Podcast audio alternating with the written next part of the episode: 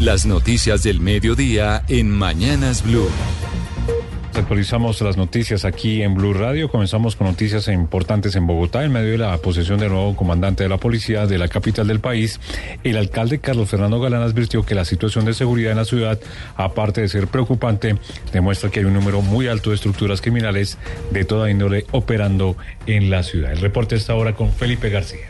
Según el alcalde Carlos Fernando Galán, hay un inventario criminal que demuestra que en Bogotá hay un número muy alto de estructuras criminales, tanto locales como nacionales y transnacionales, operando en diferentes zonas de la ciudad, por lo que le hizo un llamado al nuevo comandante de la policía de Bogotá, el general Daniel Gualdrón, a trabajar de la mano para combatirlos de frente, todo con el fin de fortalecer todas las herramientas que tiene la capital para enfrentar las estructuras criminales que operan aquí y que están generando dinámicas complejas de delito en la ciudad. Vamos a trabajar por una acción completa integral para recuperar la ciudad. La ciudad tiene una problemática de espacio público, de iluminación, de basuras. Todo eso tiene un impacto en la movilidad. Y tercero, vamos a trabajar en, en, lo que tiene que ver con recuperar la confianza de la ciudadanía. Sobre la nueva comandancia de la Policía de Bogotá, el alcalde destacó además que está seguro que van a poder articularse por el bien de la capital del país. Gracias Felipe. Cambiamos de tema porque siguen las voces de diferentes sectores políticos y sociales en el país lamentando la muerte del expresidente de la Corte Constitucional y es rector de la Universidad del Externado, el ex magistrado Juan Carlos Henao. Oscar Torres. Sí, señores, lo Dani es que el mundo político, judicial y académico sigue lamentando el fallecimiento del destacado jurista Juan Carlos Henao, ex magistrado y ex rector de la Universidad Externado de Colombia. Justamente allí en esa universidad las banderas están a media asta y el rector Hernando Parra envió un mensaje de solidaridad. Con profundo pesar registramos el fallecimiento del rector Juan Carlos Henao Pérez. Acompañamos fraternalmente a su familia y rendimos un sentido tributo a quien dedicó muchos años de su vida a la causa de nuestra querida Casa de Estudios.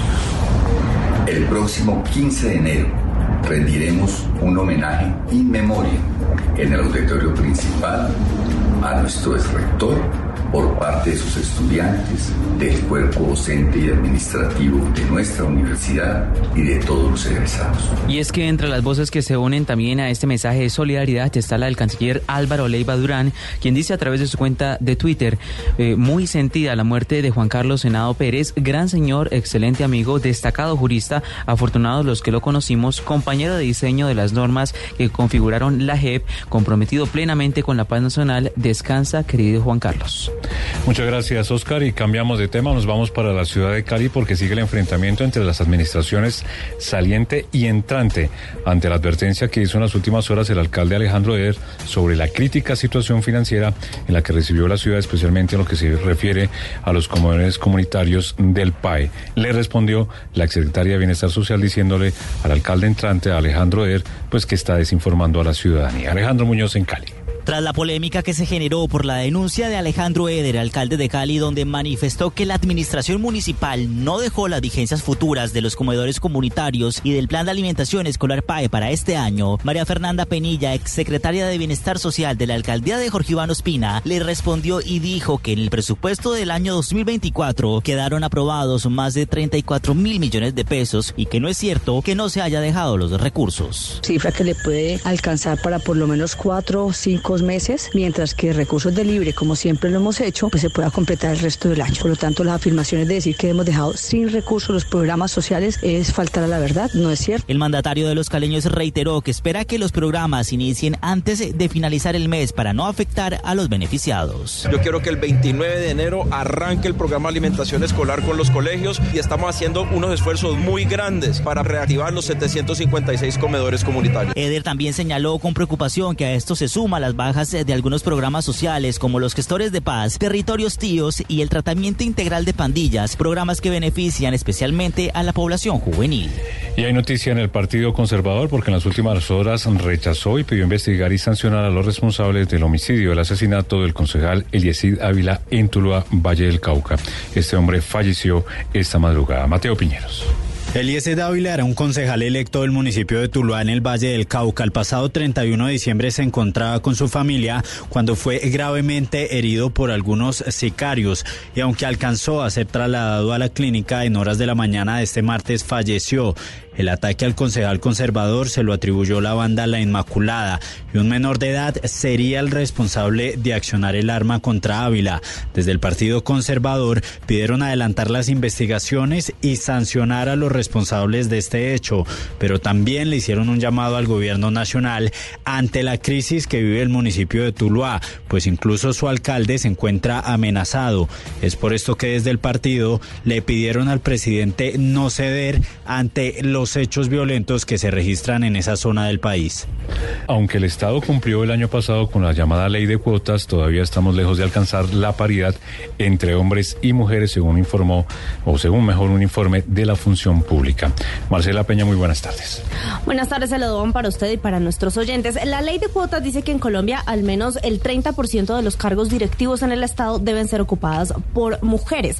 Para el año pasado, los cargos de máximo nivel decisorio, es decir, los jefes de las entidades públicas, ese porcentaje llegó al 46.85%, que equivale en total a 2.885 cargos de nivel directivo, de máximo nivel. Ahora, en los cargos intermedios, es decir, los mandos medios de las distintas entidades públicas, ya sí llegamos a la paridad. Estamos en el 49,9% de cargos ocupados por mujeres. De acuerdo con Función Pública, hay 10 entidades que han alcanzado la paridad de género en el año 2023. La Nacional de Tierras, el ICBF, Bienestar Familiar, el Agustín Codazzi y también el SENA. Hay otras, en cambio, que están en la lista roja porque ni siquiera llegan a cumplir la ley de cuotas. Un caso particular, por ejemplo, es el de la Defensoría del Pueblo, que reportó menos de 30% de los cargos para mujeres y asimismo varias gobernaciones, entre ellas la del Departamento de La Guajira. Gracias, Marcela. Y vamos a la Procuraduría porque después de que esta entidad, que, que el Ministerio Público hallara una crisis de hacinamiento en una estación de policía en Cúcuta, un juez de la República ordenó el eh, traslado de 61 detenidos que se encontraban recluidos, ojo a esto, en un espacio para 15 personas. Damián Landines. Y en la decisión, el juez encontró demostrado una situación insostenible de hacinamiento de las personas privadas de la libertad en la estación de policía de la libertad en Cúcuta, en norte de Santander, lo que es eh, consecuencia directa del incumplimiento de las obligaciones que se encuentran en cabeza de las entidades del nivel nacional.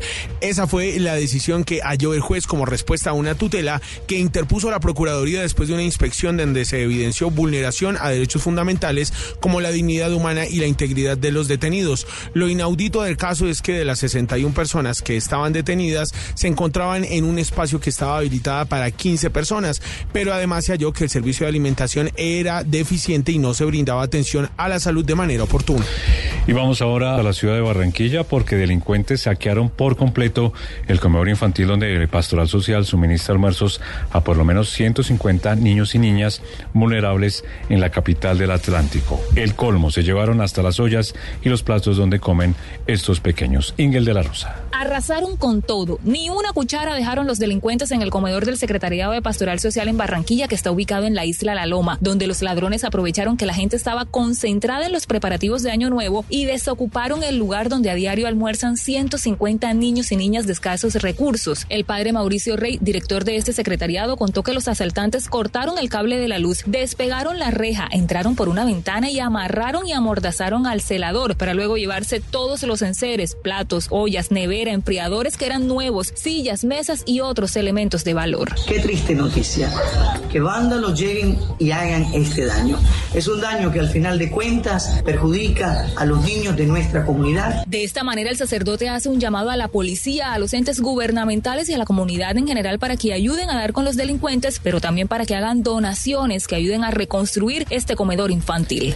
Y de Barranquilla vamos a la ciudad de Medellín porque desde FENAL con el departamento de Antioquia calificaron como desproporcionado el aumento del 12% en el salario mínimo para este 2024. Entre tanto, los ciudadanos en Medellín aseguran que el salario no es suficiente para poder vivir. Julián Vázquez. El aumento del salario mínimo parece que no caló muy bien en algunos gremios y sectores sociales. En el caso de Antioquia, Fenalco advirtió que el hecho de que no hubiera un acuerdo en la mesa entre trabajadores y empresarios terminará por afectar el futuro de ambos grupos. María José Bernal es la directora de Fenalco en Antioquia. Un aumento desproporcionado va a afectar no solo la generación de empleo, también la oportunidad de que los informales migren al sector formal, sino también los puestos de trabajo que en este momento se tienen. Por su parte, habitantes de Medellín como María Manuela aseguran que el salario mínimo no da para cubrir todo, aún teniendo en cuenta el aumento del 12%. Con el salario mínimo cuenta para pagar arriendo, para pagar servicios, para comer. Si tiene niños, para pagar colegios, útiles, uniformes. A uno no le da para vivir con eso. Opinión con la que coinciden las personas que reciben el salario mínimo en Medellín. Gracias al apoyo de la Fiscalía General fue judicializado alias Monogordo,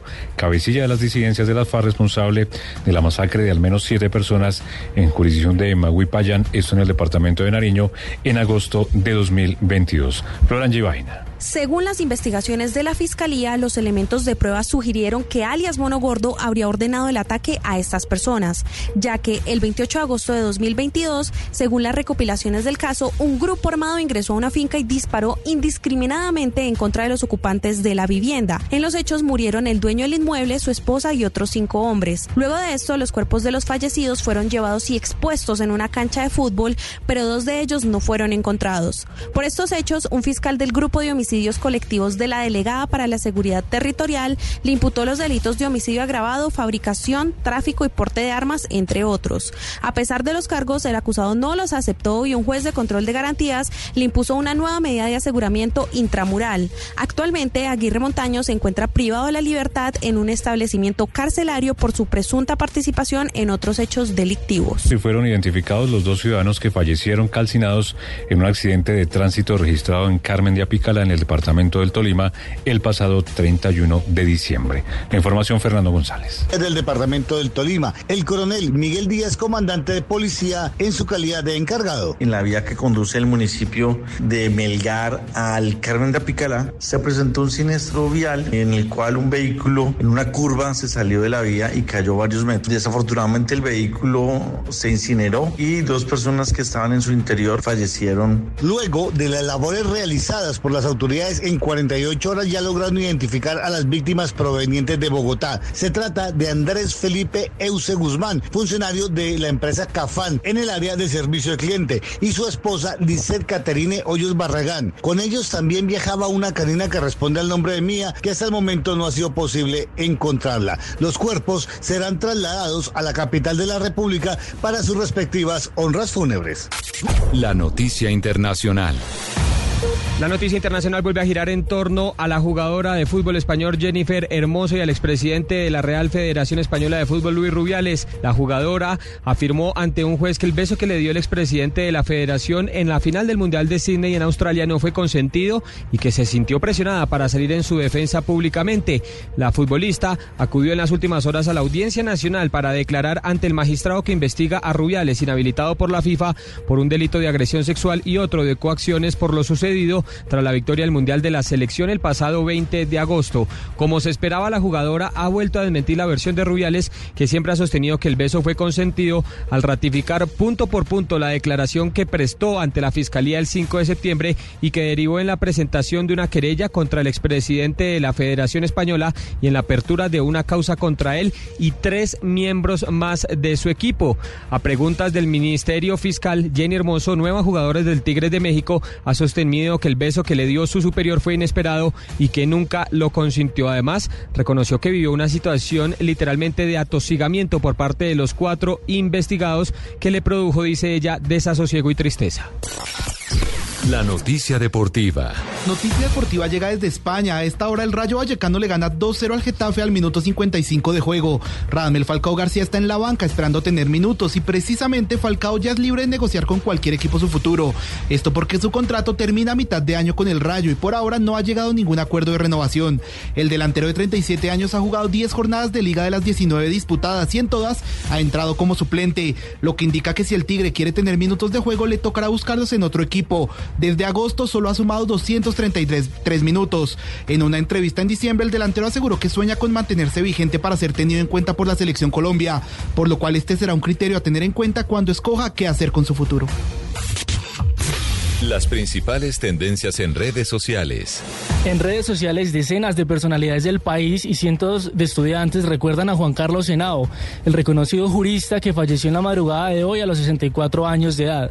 Henao, quien fue también rector de la Universidad Externado entre 2002 y 2021 y presidente de la Corte Constitucional en 2010, tuvo una destacada carrera tanto en el mundo académico como en el de las leyes. La noticia la confirmó el hoy rector de la universidad, Hernando Parra Nieto, quien expresó con gran pesar anunció a la comunidad externalista el fallecimiento del exrector Juan Carlos Senado, acompañamos fraternalmente a su familia y rendimos sentido tributo a quien dedicó tantos años de su vida a la causa de nuestra querida casa de estudios. Boombox.